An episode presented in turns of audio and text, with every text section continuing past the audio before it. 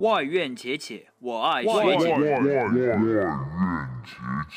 乡村民谣逆天说唱，波萨诺瓦小众珍藏，是拉赫玛尼诺夫和肖邦。还是滚石 YouTube 和猫王？每晚推送一首精心挑选的歌曲，带你走进五彩缤纷的音乐殿堂。CBS 外院且且，我们伴你且听且行，且且且 Check it out。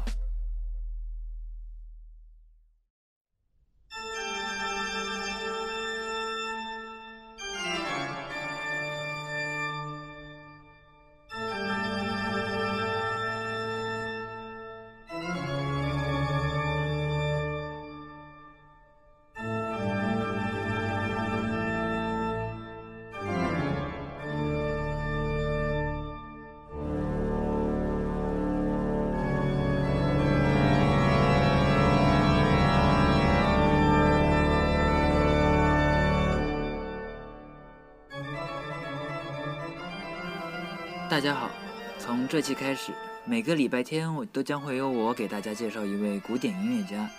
每个音乐家大概会花去两到三周的时间。尽管如此，我的介绍也不得不相当简练才可以。欢迎大家和我一一同探讨古典音乐的世界。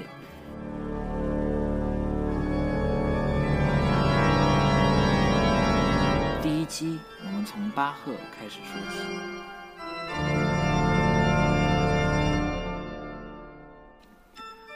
约翰·塞巴斯蒂安·巴赫，也许是人活跃在大众视线中年代最久远的音乐家。他是最后一位宗教音乐家，他被认为是复调音乐的最高峰，他被称为巴洛克音乐的巅峰和终结。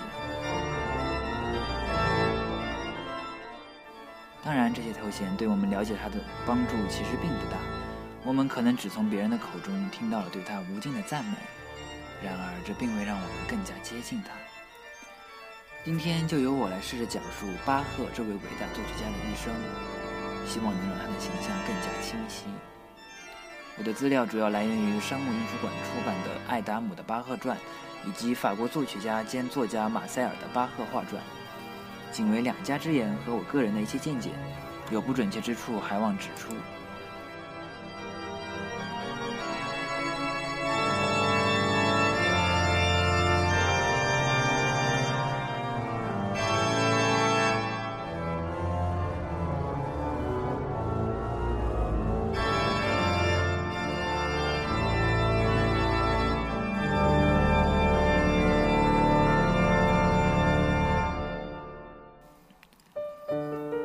家族是一个音乐世家，曾经出过多位优秀的音乐家，所以巴赫从小就受着音乐的熏熏陶。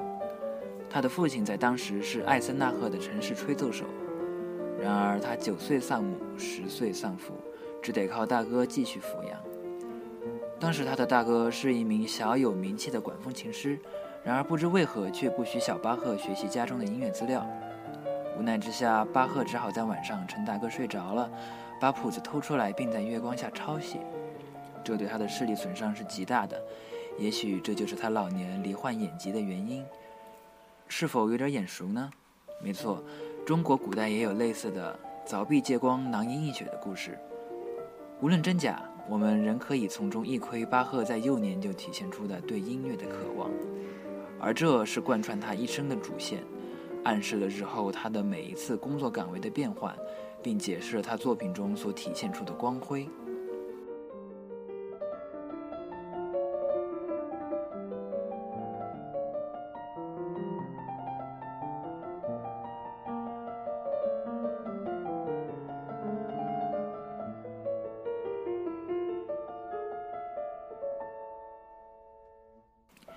巴赫先后在奥德鲁夫和吕内堡两所城市上中学，并在两年多后从后者毕业。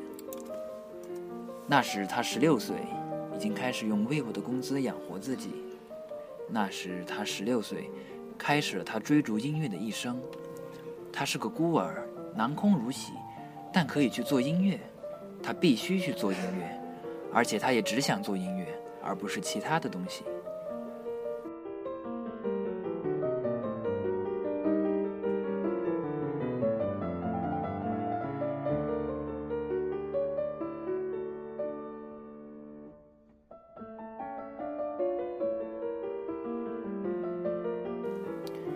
巴赫的青年生活概括起来便是不断的学习作曲，同时不断的变化工作地点。他先是在阿恩施塔特担任管风琴师，后因流氓学生的捣乱而不得不离开，于是他来到了米尔豪森，继续担任当地的管风琴师。然而，此处盛行的前进主义并不欢迎巴赫的音乐理念，当地的神父赶走了他，于是他来到了魏玛，担任宫宫廷管风琴师。这时他二十三岁，并在三十三岁时因为宫廷中的一些政治原因离开。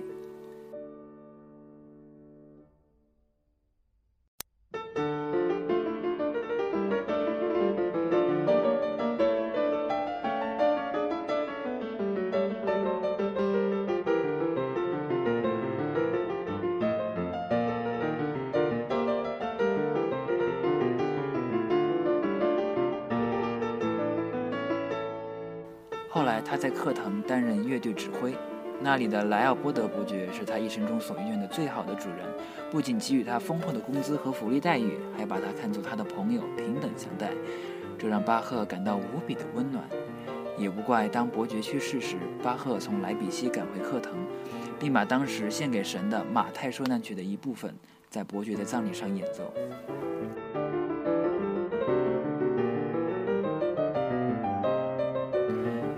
不过好景不长，巴赫三十多岁时，他的爱妻离开了他。同年，伯爵爱上了一位公主，从而冷落了音乐。这些让巴赫感到痛不欲生。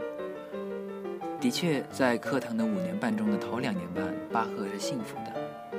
然而之后，也许是因为睹物思人，不愿多待，也许是因为被伯爵冷落，巴赫决定离开课堂。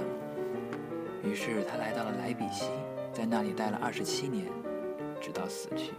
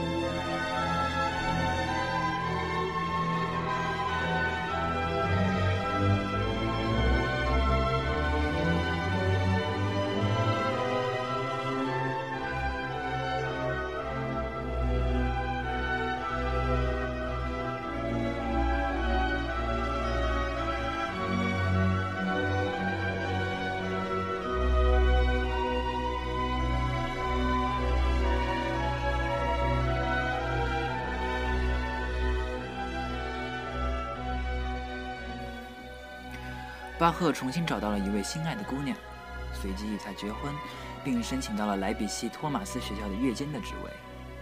莱比锡在日后被称为启蒙运动的城市。然而，种种证据表明，巴赫在这里度过了他人生中最为痛苦的二十七年。作为一个乐监，巴赫的地位本来与副校长相当。然而，那里的市委和学校并不待见这个外地人，对他在音乐上的坚持多加阻挠。市委顽固。同时厌恶所有的革新之举，所以他们才会如此厌恶巴赫，因为他们本来期望新来的乐监仅仅做好他的分内工作即可，而从来没有想过任何关于音乐上的创新。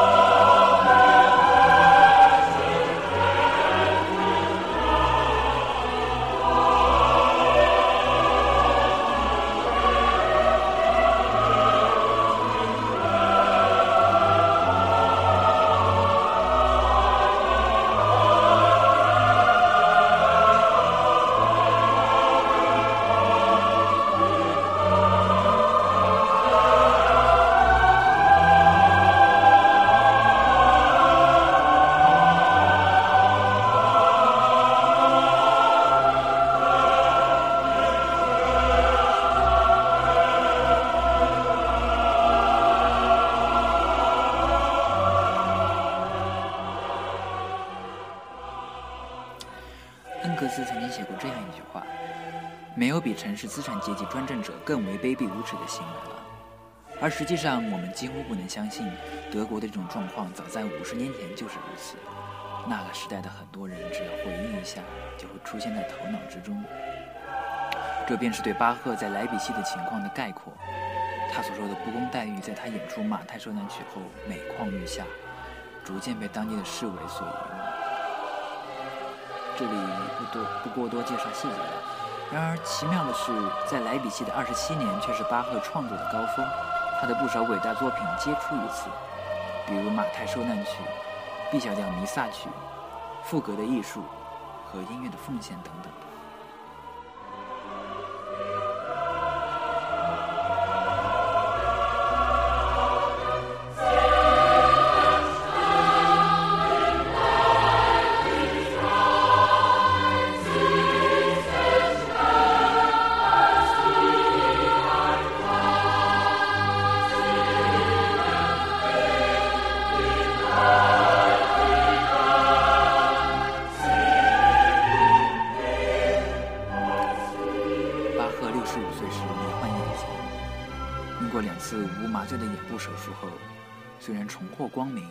身体也因此而垮掉了。在因高烧和中风卧床十日后，他于七月二十八日约八时一刻，永远的闭上了眼睛，从此再也没有醒过来。在他死后，甚至连一个墓碑也没有。他的遗孀倾其所有为他购置了一口橡木棺材，然而实在无力再负担十字架的费用。他生命中最后的半年，就如同耶稣受难时走过的旅途。他没有背着十字架，但受着鞭笞，带着荆棘和生活中的众多屈辱。在他的墓碑上，如果他有的话，应该写上《提摩太书》第四章第七段的词句：“那美好的仗我已经打过了，当跑的路我已经跑尽了。”所幸的道，我已经守住了。